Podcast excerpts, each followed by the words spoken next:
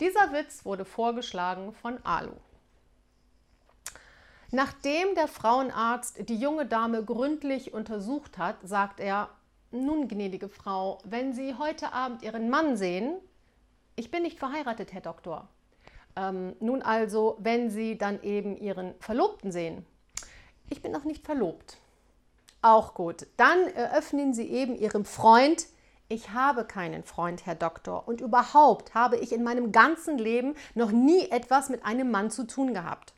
Da steht der Arzt nachdenklich auf, geht zum Fenster und schaut hinaus.